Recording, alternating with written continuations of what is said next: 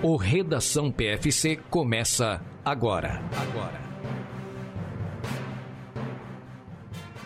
Começa o Redação PFC número 86 neste dia 24 de dezembro. Faltam só sete para acabar o ano. E eu tô aqui com Marcos Boazzi nesse sabadão de manhã. Tudo bom, Marcos? Ho, ho, ho! Estamos aqui, senhor Enio Augusto, na véspera de Natal, trazendo as notícias do mundo da corrida. Para você, corredor, que não se importa se é Natal, se é Ano Novo, se é véspera de Natal, não importa, você vai sair para correr, tenho certeza. Algum dos dias do, do, final de semana você vai correr. Então, a gente também vai seguir fazendo as notícias. Estão por aqui e vamos embora para elas. Vamos lá. Eu, Marcos Boas, hoje você vai correr antes de ir para a ceia para dar uma liberada de espaço? Eu adiantei os treinos da semana já, então acho que hoje não vou correr, mas entre uma semana do Natal e do Ano Novo a gente tem que correr atrás, né? Porque geralmente são é uma época Complicado. de alguns exageros. É, exatamente. Ó, então, ó, só para trazer para vocês, o Marcos já falou, hoje é véspera de Natal. E sei lá por que é dia do órfão também, não sei qual é a relação disso, mas tá aí, hoje é dia do órfão, então você que é órfão, órfão é o quê, Marcos Voz? É quem perdeu pai e mãe, certo? Ou é quem não tem? Não sei bem, mas para você que é órfão, está nos ouvindo, sinta-se agraciado aí, sinta-se, sinta aí o nosso abraço nessa véspera de Natal, que pode ser triste, pode não ser, depende muito de como você encara as coisas, se você tem família ou não, se você gosta ou não dessas coisas. Órfão é aquele que perdeu o pai e ou a mãe. Então não precisa ter perdido os dois. E aí pode ser, pode ter perdido por falecimento ou por abandono. Pode acontecer. Então tomara que o seu tenha sido por falecimento, né? Porque ser abandonado é ruim já quando a gente, né? É, é, deve ser ruim. Deve ser ruim. Foi comprar cigarro. Isso e nunca mais voltou. Vamos para as notícias desse dia 24 de dezembro. Está confirmada com certeza absoluta a São Silvestre no dia 31 de dezembro. Quando é a São Silvestre? 31 de dezembro. E teremos então a prova acontecendo no próximo sábado. A gente já vai falar nesse para garantir, né? A gente não sabe se vai ter redação. O que a gente não sabe o que vai acontecer. O que a gente sabe é vai ter live do Por Falar em Correr dia 31 de dezembro, comentando a São Silvestre. Então, você que não está correndo e vai estar vendo pela Globo, acompanhe conosco. Eu estarei. Marcos Boas, quase com certeza sim, mas ainda carece de confirmações, umas coisas de cachê aí em horários né, atípicos. Mas a gente vai ver isso e teremos alguns atletas de elite confirmado brasileiro, né, Marcos? Vamos trazer eles aqui. Certamente a gente vai ter uns estrangeiros tentando atrapalhar, sempre tem um ou dois para incomodar a vida dos brasileiros, mas teremos brasileiros. Diga-nos quem serão eles. É isso aí, Enio. Os brasileiros que estão aí, vão buscar uma vitória na São Silvestre depois de tanto tempo, né? O último vencedor no masculino foi 2010, quando o Marilson dos Santos ganhou. Ganhou não, né? Foi tricampeão. E no feminino foi é desde 2006 que a gente não tem uma vitória brasileira, que foi a Lucélia Pérez. Então agora na 97ª corrida de São Silvestre, que dia mesmo? nunca me lembro. 31 de dezembro.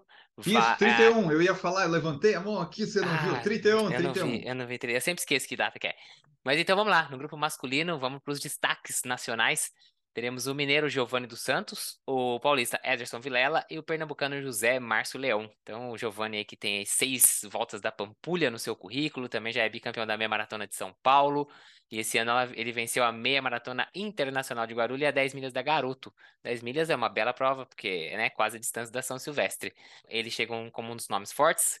O Ederson já tem uma conquista da Pampulha em 2019. Esse ano ele foi quarto na prova. E o José Márcio Leão que tem na, na lista né, de títulos a Meia Maratona Internacional do Rio de 2017 e a São Silvestre de 2021.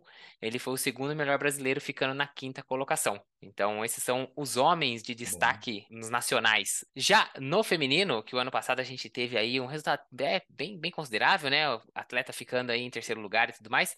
Essa edição a gente vai ter a Jennifer do Nascimento, que confirmou que vai estar lá de novo e que pretende melhorar a sua marca e ficando mais uma vez ali entre as primeiras colocadas. Além dela, a gente também vai ter a Amanda de Oliveira e a Larissa Quintão, que falamos há pouco das duas na volta da Pampulha, né, que aconteceu no começo do, no começo do mês. E por fim, também trazer a, a pernambucana Mirella Andrade como uh, os principais destaques.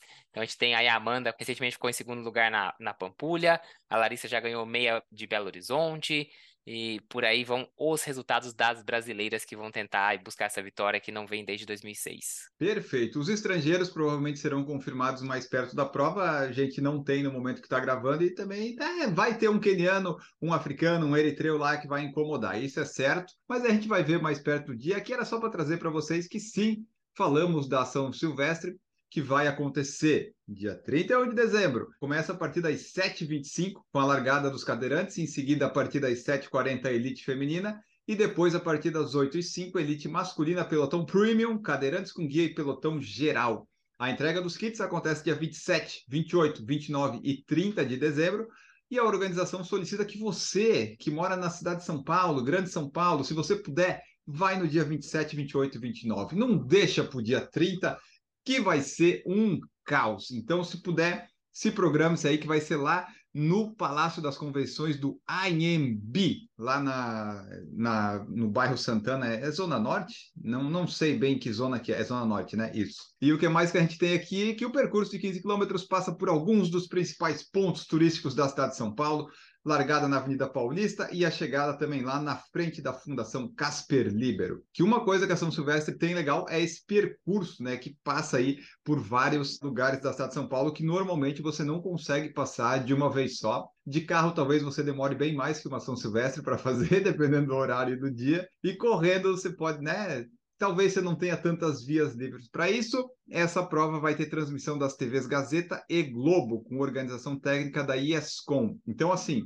vai passar ao vivo na Globo. Ah, eu não tenho Globo em casa. Vai ter na internet, na TV Gazeta, provavelmente para você acompanhar. Então não perca nossa live dia 31 de dezembro, a partir das 7h30 da manhã, talvez. Certo? São Silvestre, dia 31 de dezembro. Não perca, se você quiser. Teremos live no canal. Maratona de Blumenau anuncia retorno após 11 anos e quer largar em Itajaí. Olha aí, ó, a tradicional prova ganhou reconhecimento nacional pelo clima e trajeto favorável aos corredores. Trajeto que passa por Ilhota e Gaspar, que são cidades aqui de Santa Catarina, é o melhor para os corredores, mas problemático para o trânsito. Ou seja, não sei se, se, vai, se vai ser a, a, o melhor para os corredores, mas a maratona de Blumenau está querendo voltar, Marcos, em 2023. É, essa prova aqui, a última edição dela ocorreu lá em 2012, ainda na época ela era. Eu participei. Promovida promovida e organizada pela Corre Brasil. Agora ela vem com outro organizador, a Cor Blue, que está fazendo a organização e quer contar aí com a prefeitura e a FESPORT para concretizar os planos, né? E como o Enio falou, o problema aí tá com o trânsito, eles querem largar lá perto da BR-101 em Itajaí, e aí dá uma complicada ali, ainda não tem muita certeza, mas a prova está para ser lançada, serem anunciados todos os detalhes dessa prova. Lá em 2012, né, já teve que alterar o percurso da maratona, porque eles queriam largar em Itajaí, mas os órgãos públicos não deixaram e deu aquela confusão.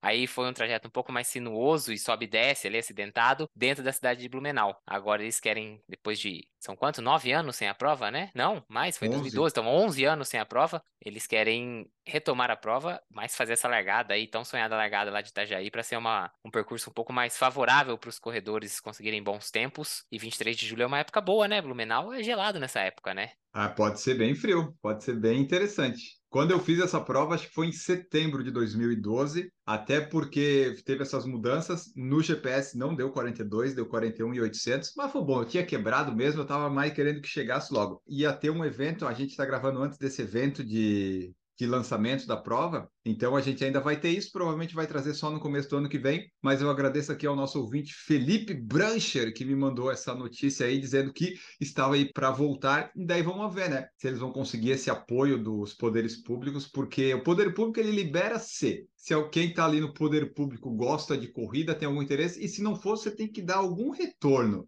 Tem que ter alguma coisa financeira seja de turista, seja, alguma coisa tem que entrar para poder ter esse caos na, na rodovia Jorge de Lacerda que pode ser causado pelos corredores. Ainda mais agora, né? Aumentou o número de corredores, de maratonistas, veio já de prova da pandemia. Se disser tá voltando o maratona de Blumenau, vai ter muita gente doida, louca por corrida que vai estar lá. Então, precisa ter, ser tudo muito bem estudado, mas o certo é que teremos maratona de Blumenau. De que forma? Aí a gente vai ver, mas fica aí a notícia de que vai voltar e esperamos que num percurso bom para os corredores.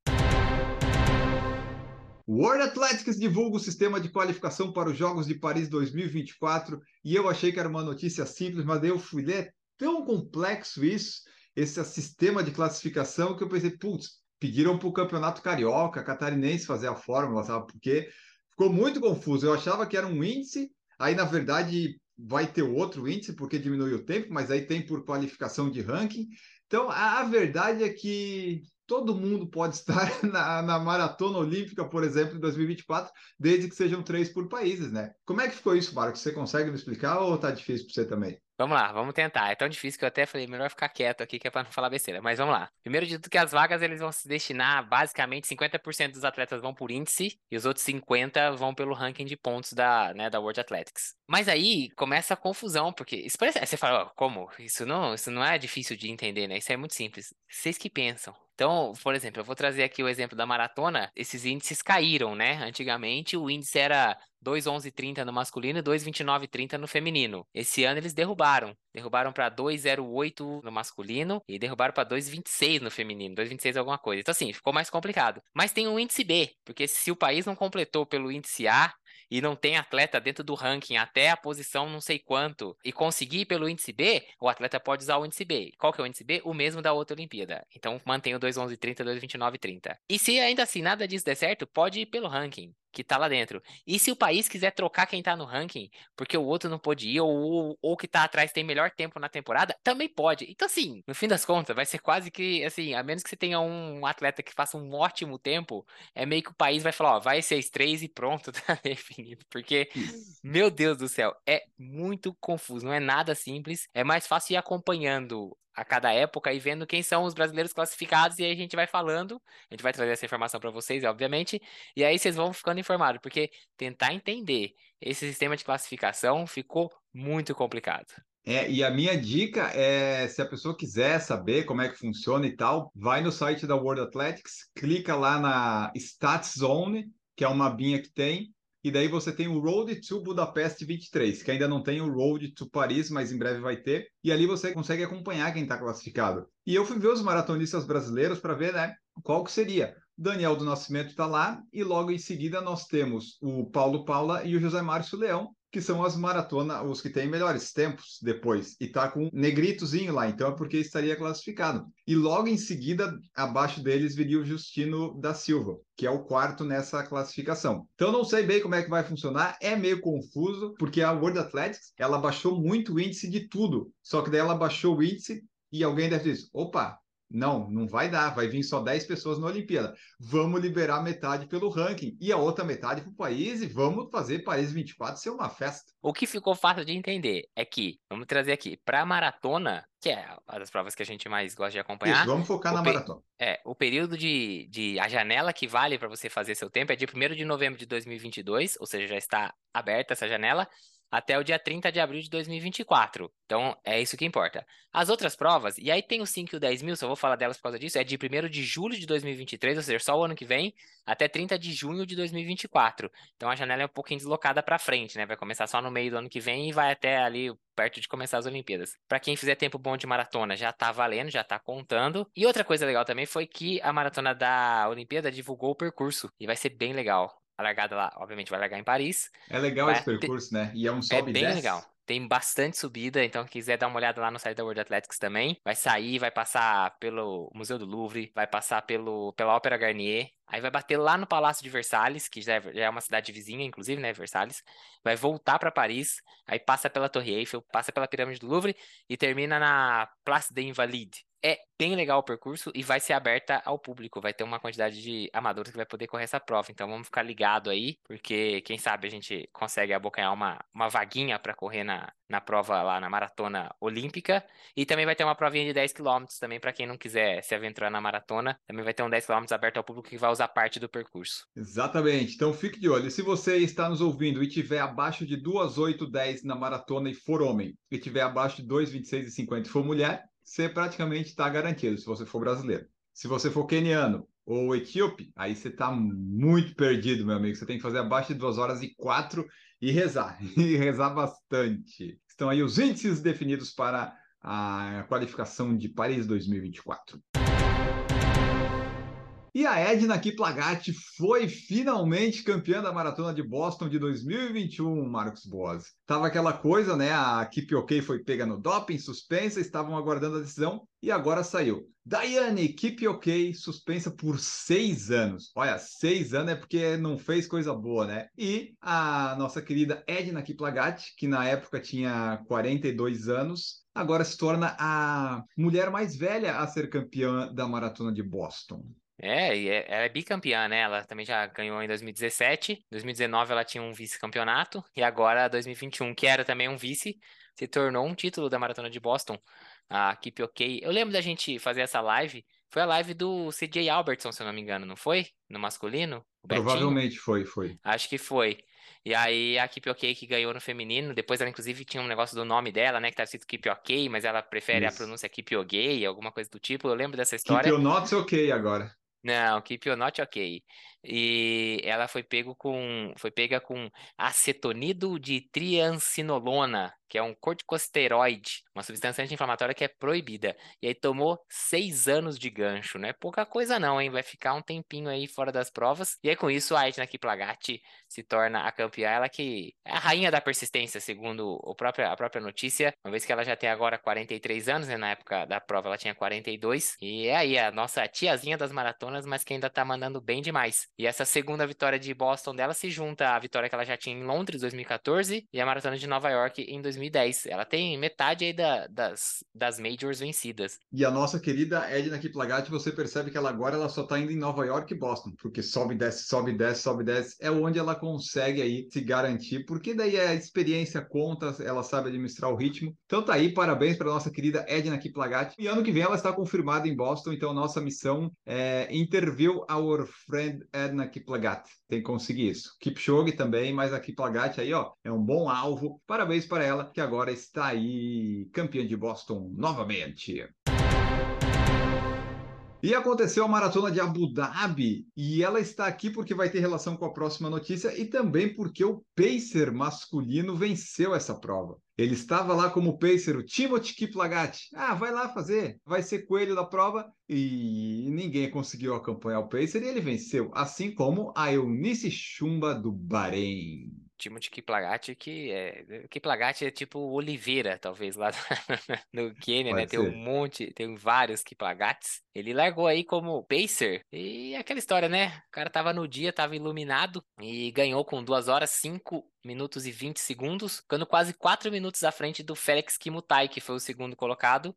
E fechando o pódio foi o etíope Adeladil Mamo que ficou 10 segundos atrás do segundo. Então, você vê que o Pacer ele não só ganhou, como ele botou um ritmo que ninguém conseguiu chegar nem perto porque 4 minutos de diferença é muita diferença. Já no feminino, como o Enio tinha falado, a Eunice Chumba ganhou, ela fez o tempo de 2 horas 20 e 41, só ficou aí quase 40 segundos atrás do seu próprio recorde pessoal, que era 2:20:02, e ela ficou em primeiro sendo e a Angela Tanui segundo com 2:21:14 e Mari de Baba com 2:21:25, fechando o pódio feminino. É, e a Eunice Chumba, ela já tinha sido vice-campeão na edição inaugural 2018, foi quarta em 19 e vice novamente ano passado. Então, agora ela finalmente conseguiu vencer essa prova lá em Abu Dhabi, Abu Dhabi, que é a capital do Emirados Árabes Unidos que tem lá uma outra cidade muito conhecida que vai ser a nossa próxima notícia, que é Dubai, que é tudo ali pertinho, coisa de 140 quilômetros, duas horas mais ou menos. Então fica aqui nossos parabéns para os vencedores desta maratona, inclusive o Pacer. Você falou que ele já tinha ganhado Melbourne em outubro? Não, não. Aí, ó. Então, ele, ele ganhou aquela maratona em, de Melbourne em outubro, que acho que foi aqui o nosso membro do canal, o, o Michael, fez o,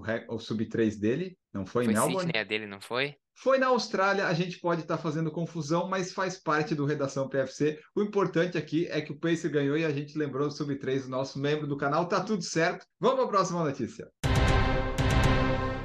E continuando lá nos Emirados Árabes Unidos, temos que falar da Maratona de Dubai, que vai acontecer no dia 12 de fevereiro de 2023, após uma pausa de 1.115 dias. Ela volta ao calendário esportivo do Oriente Médio, quando a sua 22ª edição de evento de corrida vai acontecer, Marcos Boazzi. 10 quilômetros, 4 quilômetros e a maratona. Que distância peculiar, né? 4, 10, 42. Mas é isso aí, eles decidiram assim. É, deve ser alguma coisa do percurso lá que tem que fazer 4 km. Então é isso, ano que vem, Dubai volta aí para o calendário das maratonas 2023. Vai no dia 12 de fevereiro, então logo no comecinho do ano aí. A maratona de Dubai vai rolar. É uma prova que atrai, né? Atrai uns nomes grandes e é uma prova rápida, provavelmente porque eles devem pagar um valor muito bom para essa galera ir para lá, porque, né, a gente sabe que os sheiks lá dos Emirados Árabes são cheio da grana e gostam de levar as grandes estrelas. É. Com certeza aí a gente tem sempre promessa aí de, de boa prova, às vezes quebra de recorde no, do percurso, uns RP saindo. Então é sempre uma prova legal de acompanhar. Exatamente. E daí, você que pensa em correr e quer correr e não quer se preocupar, você pode procurar o pessoal da Conquest Voyages, que eu vou deixar marcado depois no feed eles estão aí com pacotes de cinco noites e seis dias para aproveitar muito lá a maratona de Dubai. Eles cuidam de tudo para você. Aí vocês vão falar, mas vocês estão ganhando alguma coisa para isso? Ainda não. Talvez sim. Não sei. Depende muito da adesão de vocês. Vocês podem lá comentar, né? No arroba. Leva o PFC também. Pode ser eu, pode ser, pode ser o Marcos. O Marcos nunca viajou, coitado. Lá pro. Eu também não. Mas enfim, né? Pode ser qualquer pessoa. O Marcos está preparando para uma maratona. Qual que é o problema de correr uma em fevereiro? Ele não se importaria. 12 de, 12 de fevereiro seria o treino perfeito para Boston. Nossa Senhora. Então eles têm lá o roteiro para você aproveitar várias atrações em Dubai. Eles cuidam de tudo. Tem inscrição para maratona, hotel, roteiro. Eles fazem tudo além de você poder nadar na piscina de borda infinita mais alta do mundo, localizada no 57º andar do Hotel Marina Bay Sands. Olha, você procura lá, porque eu, eu não sei realmente quanto que, que custa isso, mas deve ser um investimento que vale a pena. Pode acontecer do PFC estar lá? Pode acontecer. Pode não acontecer? Pode não acontecer também. Mas está aqui, Dubai vai acontecer. Se tiver transmissão da prova, certamente o PFC deve fazer alguma live disso, porque a gente gosta, a gente já fez de Abu Dhabi, eles fazem cedinho a prova. E é isso aí. Se você quiser mais informações, você vai lá no Instagram da Conquest Voyages ou no WhatsApp deles lá, que a Lu vai te atender para tirar todas as dúvidas. Inclusive, uma das dúvidas, né, Marcos, pode ser assim: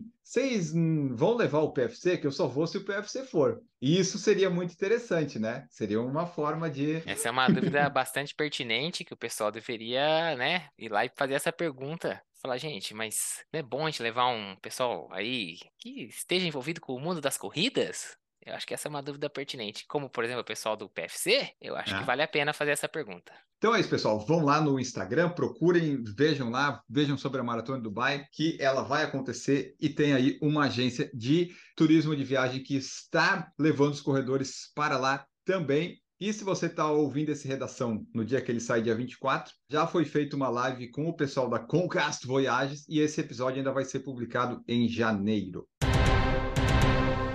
Recorde na maratona do gelo antártico é batido. A maratona que é realizada lá na Antártida, Marcos Boas, teve um novo recorde. Sam Tobin, o Tobin, o nosso querido Tobin, bateu o recorde da maratona fazendo 2 horas 53 minutos e 33 segundos. Você pode pensar, é um tempo alto, mas é um sub 3 na neve. Acho que tá bom. Vejam a foto, aí vocês vão me dizer se vocês acham que é rápido ou não. Porque assim, não é que tava frio, tava tudo coberto de neve. E não é que tinha uma pista para ele correr, era tudo coberto de neve. Então assim, não é fácil não, hein? E o cara meteu um 2,53,33 para quebrar o recorde anterior, que era de, do Mike Wardian, que era 2,54,54. Ele fez 2,53,33, tirou aí 1 minuto e 21 do recorde anterior. Ele que é nativo de Tipperary, na Irlanda, ele foi para lá. Já foi a 17ª edição dessa maratona. Você imagina, né? Tem gente para 17 maratonas sobre o gelo antártico. Quem diria, né? Eu não imaginei isso não. Mas é isso, e ele foi lá com 28 anos de idade. Ele, ele é conhecido como? O martelo irlandês. Ele foi uma estrela do atletismo quando ele era mais novo. Ele conseguiu títulos nacionais em 1500 e nos 10.000. E também quebrou a barreira da milha em 4 minutos quando ele era mais jovem. Isso é uma barreira muito difícil de ser quebrada. Muito difícil. E no dia que ele fez a prova, só para ter uma ideia, tava 14 graus negativos quando ele correu. Então, você ficar quase 3 horas exposto a 14 negativo correndo, eu diria que não deve ser nem um pouco fácil. Ah, vamos entrar em contato para 2023 e entrevistar o Sean Tobin para entender se ele, se ele chegou a se aquecer em algum momento, né, desses 2,53 ou se não deu, né? Porque em Porto Alegre, por exemplo, 3 graus com vento, sensação negativa ali, 0 graus, eu não senti minhas mãos durante a corrida toda. Claro que eu corri de regata, não corri com a roupa apropriada, mas ele correu apropriado, ele estava todo paramentado. Talvez ele tenha se suado demais, não sei. A gente tem que tirar essas dúvidas com ele depois. Mas fica aí nossos parabéns pro Tolbin, o irlandês Sean Tolbin é o novo recordista da maratona da Antártida. E por fim, para terminar essa redação PFC com as notícias inusitadas, temos que trazer aqui que o Tate Dobson fez de novo, Marcos Boss. Há uns dois redação PFC, nós falamos que o Tate Dobson tinha saído numa quarta, quinta-feira e dado voltas numa rotatória perto da casa dele. E ele foi lá e fez de novo, só que na outra direção, porque obviamente, né, se você faz tudo de um lado, você tem que fazer tudo do outro para o toque ficar igual, para as coisas no universo se manterem. Né? Se você só faz de um lado, a sua vida fica pendente para esse lado. Então ele equilibrou tudo agora. Então, né, mas tem um problema, porque da outra vez ele fez para um lado, mas percorreu 58 quilômetros. Agora ele fez para o outro lado, só que ele fez quase 61 quilômetros no mesmo tempo. O que balanceia é o tempo que ele ficou fazendo, não é a distância? Isso é uma, ah, uma é pergunta uma, importante. Uma pergunta. A Ana Carol É. Sommer vai ouvir isso aqui e vai nos dizer depois. Exatamente. De qualquer jeito, ele correu durante 6 horas no outro sentido agora, completou dessa vez 437 voltas. Só lembrando que da última vez ele tinha feito mais ou menos 414 voltas.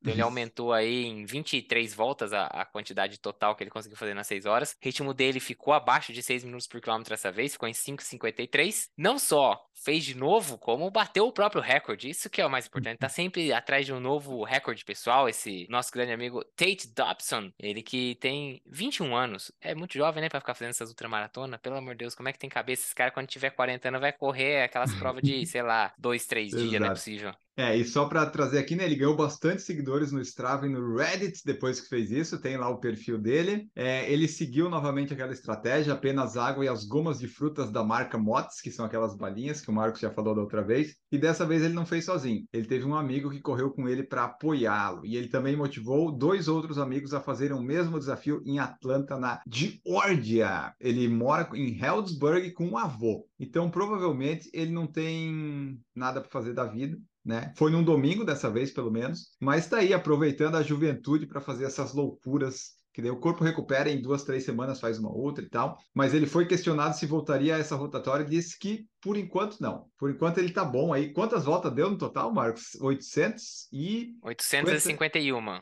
Tá bom, né? 851 vezes dando volta no mesmo É, lugar. Eu acho que esse cara nem de carro passa nessa rotatória. Se ele tiver que passar por ali, ele dá a volta na cidade, mas não passa Isso. mais nessa rotatória nem de carro. Não, Deve estar não de saco cheio dela. É. Acho que ele tem medo de entrar na Exatamente. rotatória e ficar rodando mais eternamente mais seis horas, né? E a gente vai ficando por aqui com esse Redação PFC, últimas notícias do ano. E você se pergunta: cadê a retrospectiva que você prometeu, seu imbecil, seu mentiroso apresentador dos infernos? Calma, dia 31 vai sair. Nós conseguimos nos programar, gravar com antecedência, porque julgamos que em 10 dias, faltando 10 dias, 7 dias para acabar o ano, não vai ter mais nenhuma notícia ou fato relevante no atletismo. E se tiver, não importa, porque a gente já definiu os nossos fatos relevantes. Então, essas são as notícias. Dia 31 voltamos, aí sim com a retrospectiva e sem notícia nenhuma. Se aconteceu alguma coisa, não nos importa, a gente fala daí quando nós voltarmos. Provavelmente, Marcos Boazzi, dia 15 de janeiro, eu acho. Dia 8 de janeiro vamos dar um descanso para o pessoal e para as notícias. E a São Silvestre, então, vai acontecer também. Não teremos notícia dela, mas tem a live que a gente vai falar é, em tempo real o que vai acontecer. E talvez, provavelmente, a gente tente fazer o cardzinho dos tênis também, torcer por uma vitória brasileira. E agora vamos embora, Marcos Boas. Tchau para você. Bora comer o peru do Natal, o Chester, o Tender. Eu não sei mais o que, que é, mas vamos comer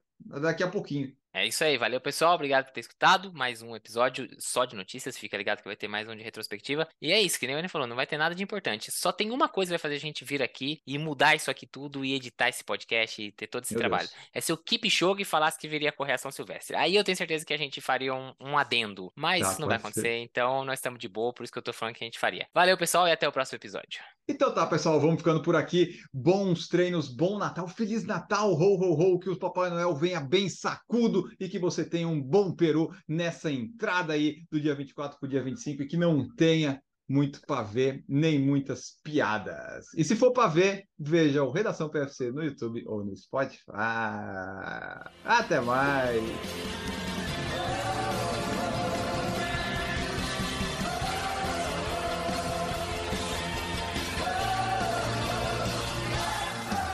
Produção por Falar em Correr, podcast multimídia.